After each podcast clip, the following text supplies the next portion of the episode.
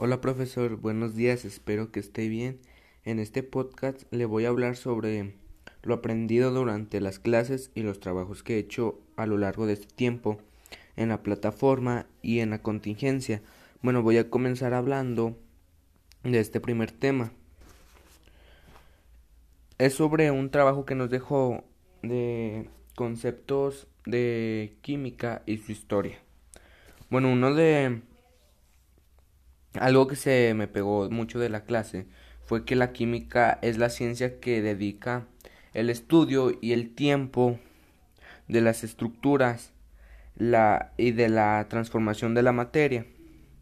La química es considerada ciencia, la cual es utilizada por científicos, la cual ellos siempre tratan de aprovecharla y sacar nuevas cosas mediante la química, entre otras cosas, ¿verdad? Algo muy interesante que me pareció en la línea del tiempo que el primer descubrimiento químico fue el fuego. De ahí, de ahí entre otras cosas que, que me parecieron bastante interesantes. Por eso fue la que, bueno, pues aquí a mí me llamó más la atención, ¿verdad? Por el tema 2 tenemos un, es que, un, ¿cómo se llama? Un cartel que nos dejó sobre la química. La química es la ciencia que estudia la composición, estructura y las propiedades de la materia. ¿Qué es y para qué sirve la química? Le voy a leer lo que yo escribí y ya después yo le doy mi explicación, ¿verdad? La química puede ser usada para la creación de medicamentos y drogas. Bueno, aquí nos da a entender que, que la química puede ser utilizada para cosas buenas y malas. La buena es de que podemos usar la química y la ciencia para mejorar el medio ambiente, para determinar cuándo y a qué hora van a ser los desastres naturales, si va a llover o entre otras cosas, sí. Y pues también puede ser utilizada mm, pues sí mal puede ser mal utilizada porque la creación de drogas químicas hace más daño al cuerpo humano que las drogas naturales, como la, lo que es la marihuana y entre otras, ¿no? Entonces, pues la química, mediante la química hacen drogas que sintéticas que son muy dañinas para el ser humano. Y pues eso es lo que yo miro que es, está, está mal usar la química así. Entre otros temas tenemos el, el método científico.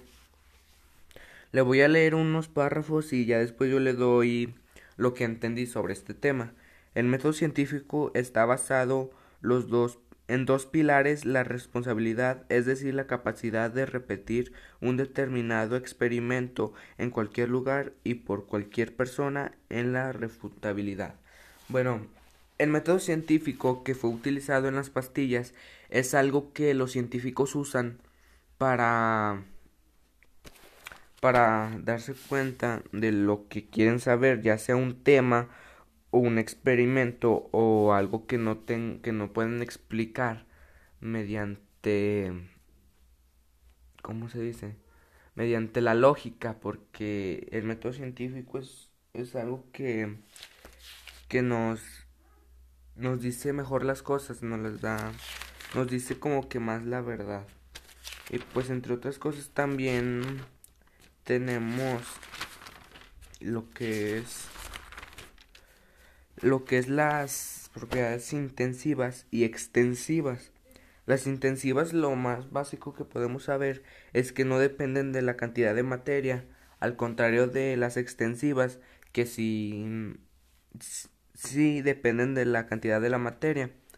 Algunos algunas de estas cosas de las intensivas es la densidad, dureza, subilidad y viscosidad.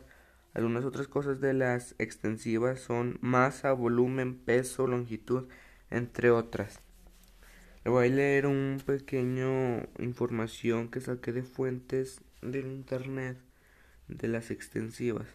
Ayudan a distinguir algunas sustancias de otros parecidos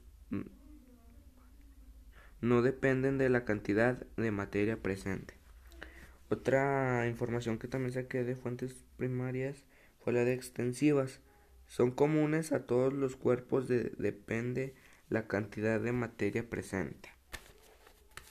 Entre otros temas también tenemos lo de las energías renovables y no renovables.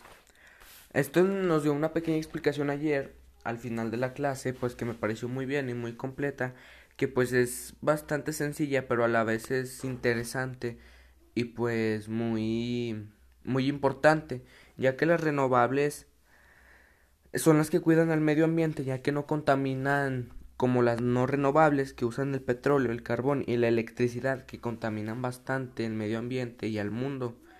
En contrario, las renovables son las que usan la energía eólica, la solar y entre otras que pues no contaminan. Las energías renovables no producen CO2, no, las renovables no producen CO2. Las que producen son las las no renovables. Entre otras cosas también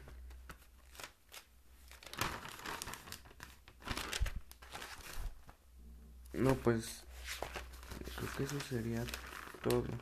Bueno, aquí va mi conclusión de todo lo que llevamos.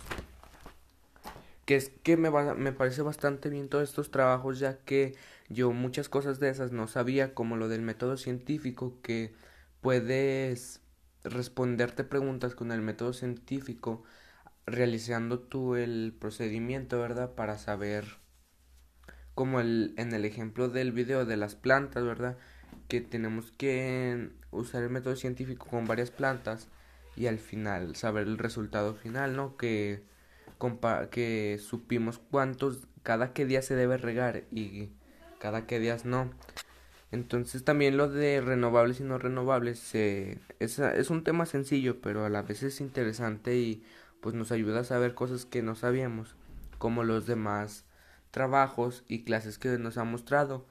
Y pues eso sería todo, profe. Mm, que tenga un buen día. Muchas gracias. Espero y esté bastante completo lo que he aprendido en este tiempo de, de los trabajos que usted me ha dejado y las clases que he visto de usted que las explica muy bien y pues hay que seguir aprendiendo más cosas que no sabíamos y echarle ganas. Hasta luego.